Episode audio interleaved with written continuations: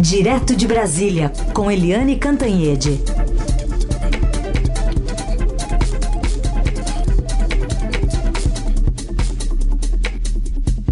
Oi, Eliane, bom dia. Bom dia, Raíssa Carolina, ouvintes. Oi, Eliane, bom dia. Bom, hoje, 20 de novembro, dia da consciência negra, uma pena, uma lástima, na verdade, que a gente tenha amanhecido com uma notícia péssima vinda aqui de São Paulo. É, são várias notícias péssimas que a gente tem, inclusive a gente tem a, a morte de um uh, cidadão negro de 40 anos espancado por policiais, por um policial, né, pelo segurança de um supermercado no sul do país. Então isso é sabe, vai repetindo aí o George Floyd, que foi assassinado friamente, cruelmente por um policial nos Estados Unidos. Ou seja, no Dia da Consciência Negra, a gente tem uma história horrorosa dessas de um cidadão assassinado, assassinado por um, enfim, por um policial mal preparado, por um segurança que não devia estar fazendo o que estava fazendo. E agora? E agora? Como é que fica a família desse cidadão? Né? Além disso, a gente vê no Estadão que o desemprego entre os negros é 5,45 é, maior do que nos, entre os brancos. Né? A desigualdade racial no mercado de trabalho bateu recorde nesse ano, segundo o Estadão é, com a pandemia fechando milhões de vagas, a diferença na taxa do desemprego entre pretos e pardos e o restante da população alcançou em junho 5,45, o maior índice de, desde 2012. Mas a boa notícia é o seguinte: é que o efeito George Floyd chegou às indústrias, aos empregadores brasileiros, porque a busca por empregados negros no Brasil cresceu após aquele policial branco, louco, é, do mal, matar o George Floyd nos Estados Unidos. Ou seja, as empresas brasileiras começaram a ter consciência negra, consciência de que é, a grande parte da população brasileira é afrodescendente, né? Nós temos um número imenso de é, negros e pardos e, aliás, nós somos uma população negra e parda, né? E que é preciso ter uma correspondência percentual no índice de emprego, no índice de escolaridade, no índice é, de igualdade social. Portanto, é, hoje a homenagem ao nosso Brasil, que é negro e pardo. Muito bem, que tenha mais consciência branca também sobre isso tudo, né, que você falou, Helene. É, queria falar um pouco de uma, não sei se foi uma tomada de consciência aí da parte do presidente da República, mas é, houve até uma aliança aí de vários setores, diferentes setores na, da economia brasileira. Ele voltou atrás na decisão de falar, divulgar os nomes de países que, segundo o presidente, compram madeira ilegal da Amazônia. Agora diz que não são mais países, né? Gente, é muito impressionante isso, né? Porque o presidente da República não falou aí para apoiadores na porta do Alvorada, aquela meia dúzia de apoiadores que ficam ali gritando, aplaudindo ele. Não foi assim. Nem ele falou entre quatro paredes para assessores, né? É, ele falou numa reunião oficial com líderes, com os presidentes e primeiros ministros dos BRICS, ou seja, Brasil, Rússia, Índia uh, uh, e África do Sul, né? China e África do Sul. Ou seja, o presidente brasileiro anunciou numa reunião de líderes internacionais, anunciou para o mundo que a Polícia Federal tinha descoberto uma, uma fórmula de identificar o DNA da madeira é, que é cortada ilegalmente no Brasil e vai para o exterior. Muito bem. Ele anunciou, criou a maior expectativa e criou também uma série né, de críticas, porque como é que ele vai botar o dedo na cara de países estrangeiros que compram a madeira sem reconhecer que o Brasil deixa cortar a madeira ilegalmente, deixa transportar a madeira ilegalmente, deixa exportar a madeira ilegalmente. E além disso, ele terá que reconhecer também que o governo dele acaba de flexibilizar as regras. Em fevereiro desse ano, como André Borges super repórter dessa área do Estadão, é, informou com toda clareza no Estadão e depois todos os sites, televisões foram atrás da matéria do André Borges, é, o governo Bolsonaro flexibilizou as regras. Né? Antigamente precisava de dois documentos, o documento para trafegar com os caminhões recheados de madeira internamente dentro do país até chegar aos portos e outro documento com inspeção, com regras, é, com amostragem para poder sair do país o governo acabou com o segundo documento, ou seja, mantém o documento para trafegar internamente, mas depois no porto para sair, vai-se, está é, tá livre, vamos embora, é, fiquem à vontade para é, importar madeira ilegal do Brasil. E madeira de lei, que tem valor de peso de ouro no mundo, né? IP, mogno, é, jacarandá. Agora, é, por que, que o presidente voltou atrás, né? Mais um vexame internacional. Porque um grupo de ONGs e de empresas é, criticou duramente o Brasil a coalizão Brasil Clima, Florestas e Agricultura, que é o um movimento que enfim, reúne 262 representantes, atenção, 262 representantes é, ligados ao meio ambiente, ao agronegócio, ao setor financeiro, na, às universidades, é, enfim, é, vai de bancos até ambientalistas, né? É, viu que o governo brasileiro é um dos principais responsáveis pela criminalidade que domina o mercado de madeira no país. Né, dada principalmente aquilo que eu estava falando, as fiscalizações frágeis, é, sem, sem investimento, sem qualificação, sem vontade que o poder público realiza no setor. Né? O Estadão teve acesso exclusivo a essa carta, elaborada por essas empresas todas, e isso deve ter pesado na decisão do presidente Bolsonaro, que eu classifiquei aqui como um tiro triplo no pé. Né?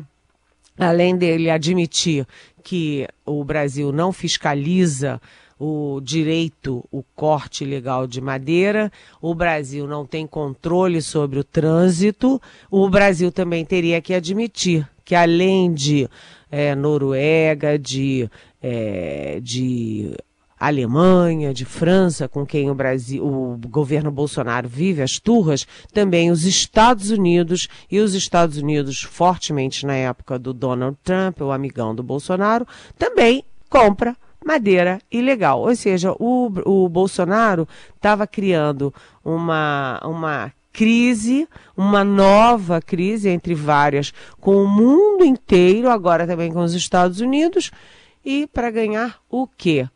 Ganhar o direito de reconhecer que o Brasil não fiscaliza direito os seus bens e o seu ambiente. Ou seja, é inacreditável tudo isso, né, gente?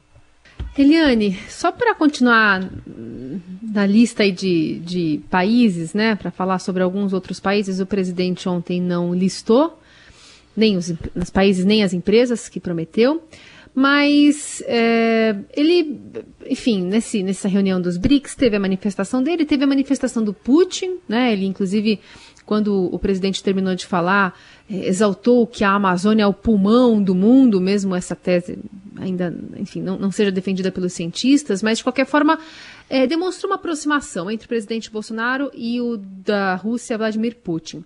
E aí tem perguntas de ouvintes aqui sobre uma aproximação entre os dois. Né? O presidente publicou recentemente é, um elogio que Putin teria feito a ele. E aí tem, por exemplo, o Marcos questionando. Depois da derrota do Trump nas eleições, o Bolsonaro parece ter começado a flertar com Putin, logo a Rússia, que é a maior apoiadora do Irã, Cuba e Venezuela. Meio irônico, não é? Já que o Bolsonaro falava tanto de evitar que o Brasil virasse uma Cuba ou Venezuela. O que esperar desse possível início de parceria? Seria ela danosa ao Brasil e a sua relação com outros países? O Roberto questiona justamente esse elogio do presidente Trump à masculinidade do presidente Bolsonaro. Isso representa uma aproximação dos russos para uma possível aliança com Joe Biden, por exemplo? E o Daniel pergunta também eh, dessa aproximação, dizendo: será que ele sabe que a Rússia foi rigorosa com o isolamento, se referindo ao presidente Bolsonaro? Como é, é o nome do primeiro do eu... Marcos, Roberto, Marcos, Roberto e Daniel. E Daniel. Oi? Marcos, Roberto, Roberto e o terceiro e Daniel. É Daniel. Uhum. Vocês acabam de me dar uma pauta, né? Porque realmente, realmente precisa ficar atento a isso. Eu não tinha percebido. E é verdade, o presidente Bolsonaro ficou completamente isolado no mundo. Né? O Brasil vem sendo chamado de párea internacional. Por quê? Porque a, a política externa do eh, governo Bolsonaro é uma política externa totalmente equivocada. Aliás, a minha coluna de hoje, que é com o embaixador Mário Vilalva. Você sabe que é, vocês três, né, Marcos, Roberto e Daniel, vocês sabem que diplomata é, que está nativa, assim como militar que está nativa, eles têm muita dificuldade em dar declarações, em fazer críticas, porque eles vivem de promoção, de escolha de posto, etc, etc. Tem todas as circunstâncias internas. Mas o Mário Vilalva, que eu entrevistei e que é da ativa, mas está licenciado, ele falou claramente dos erros da política externa brasileira. Né? O, o Brasil abriu, uh, abriu tudo para todo mundo. Uh, para os Estados Unidos. Fechou com todo mundo, abriu para os Estados Unidos. O que, que o Brasil ganhou? Aí o Mário Vilalva declara, aspas, não levamos nada. A diplomacia brasileira foi ingênua, amadora ou imprudente? Pergunta ele. O fato é que o governo Bolsonaro eh, bateu de frente com a Alemanha, com a França, com a Noruega, eh, com o Chile, com a Argentina, com a China, com o mundo árabe com todo mundo, portanto, né? Ásia, Ásia, é, Américas, Europa, com tudo. E se pendurou numa única frente que era os Estados Unidos do Trump. Agora, sem o Trump, com Joe Biden a coisa se torna muito diferente e o Bolsonaro sozinho. E agora vocês me chamam a atenção para a ligação dele com o Putin. O Putin é ligadíssimo à Venezuela né? Tanto que todo o armamento da Venezuela, principalmente na área, é, área de, de, front, de aviões, né? A frota é, da, da FAB deles, da aeronáutica é, venezuelana, toda a frota é dos é, Sukhoi que são os aviões produzidos na Rússia. O Putin é, sempre teve uma relação complexa com os Estados Unidos. Ele é acusado de ter favorecido o Trump na campanha. Imagina uma, um jogo de por baixo dos panos entre Rússia e Estados Unidos que protagonizaram a Guerra Fria, né? Uh, e agora o Putin, certamente, ele está se arvorando como novo líder da direita internacional. Uma direita que negocia com a Venezuela, com Cuba, né, para manter hegemonia, mas certamente uma direita. Então, é, vocês me dão uma pauta. Investigar como é que está essa aproximação do Putin com o Bolsonaro, do Brasil com a Rússia. Agora, é, sobre aquela manifestação, aquele elogio do Putin sobre a masculinidade do Bolsonaro, vocês me desculpem, mas eu vou cair fora dessa, porque é mais uma de muito mau gosto, viu, gente? Participação de Eliane Cantanhede, direto de Brasília, agora para falar de desdobramentos da história da invasão da tentativa de ataque, né, o ataque que sofreu a Justiça Eleitoral no último domingo de primeiro turno das eleições municipais no Brasil. Agora chegamos a um hacker português que foi até ouvido pelo Estadão e a Polícia Federal está investigando conexões, possíveis conexões dele aqui com o Brasil. Ele diz que não, que foi só uma brincadeira. E aí, Helene? Ai, sim, Carolina, ouvintes. Eu acho que eu já estou um pouquinho velhinha para acreditar em brincadeiras quando você ataca a, a justiça eleitoral da brasileira, a justiça eleitoral brasileira no dia da eleição e quando há é, um ataque, vamos dizer, especulativo de autoridades brasileiras, inclusive do presidente da República, contra o sistema de votação do Brasil, contra as urnas eletrônicas. Então, eu acho o seguinte. Pode até ser que esse menino de 19 anos, português, que se apresenta como Zambrius e que foi ouvido pelo nosso repórter Vinícius Valfré, pode ser sim que ele tenha agido sozinho e que tenha sido uma brincadeira. Mas, mas, vamos mostrar as circunstâncias. Primeiro, a Polícia Federal diz que, além de Portugal, houve ataques também é, originados no Brasil e na Nova Zelândia. Portanto, houve ataques é, de, de diferentes frentes que foram ameaçaram é, simplesmente colapsar o sistema no dia da eleição. Segundo, você tem o presidente Jair Bolsonaro dizendo, é, botando dúvidas sobre a urna eletrônica, insistindo de voltar ao século passado com é, voto impresso, né, apuração manual um a um. E ele, inclusive, venceu a eleição de 2018 e ele já disse que houve fraudes na eleição que ele próprio ganhou.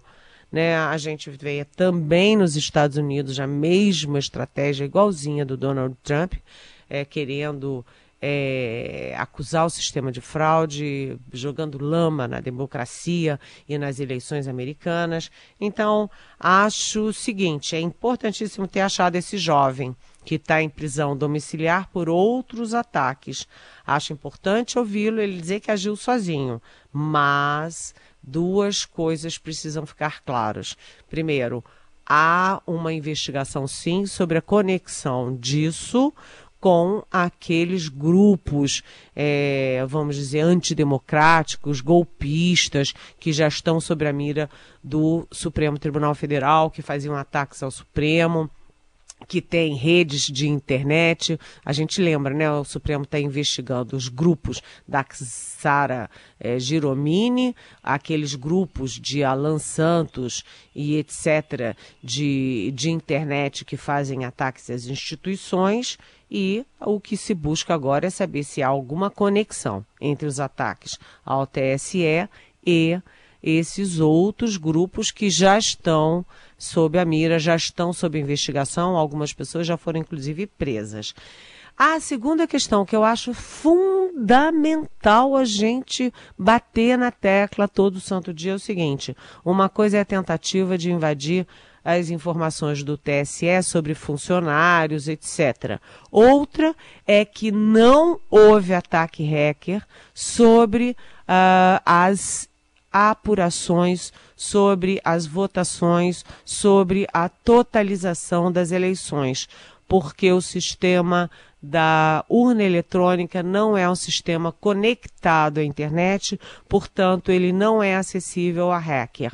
Ele é um sistema fechado dentro dele mesmo. Ou seja, Toda vez que a gente falar em ataque hacker ao TSE, a gente vai dizer claramente ataque ao sistema de funcionários, à burocracia do TSE não significa ataque, não significa jogar suspeita, não significa tentativa de fraude, não tem, significa fragilidade da urna eletrônica do sistema de votação que é super seguro.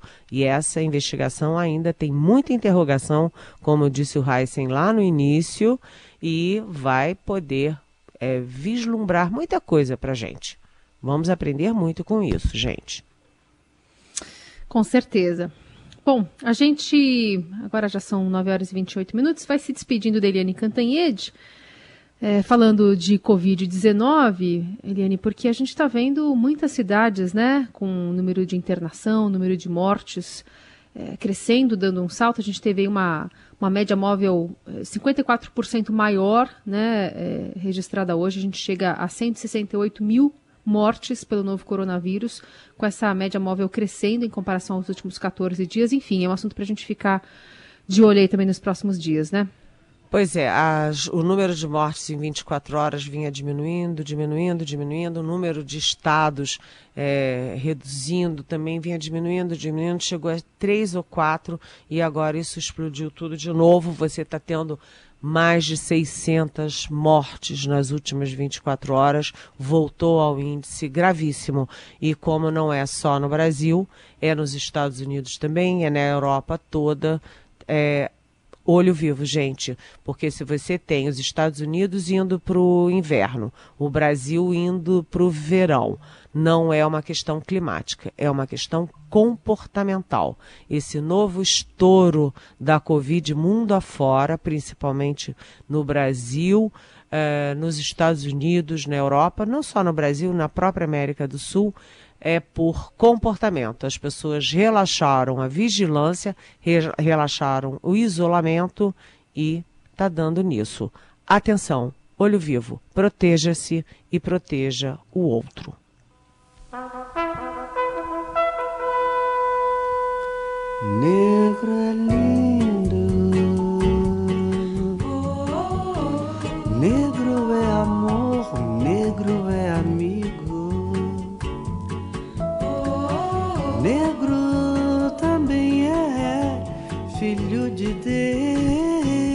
Estamos ouvindo aí Jorge Benjor, acho que não precisamos explicar nada, né?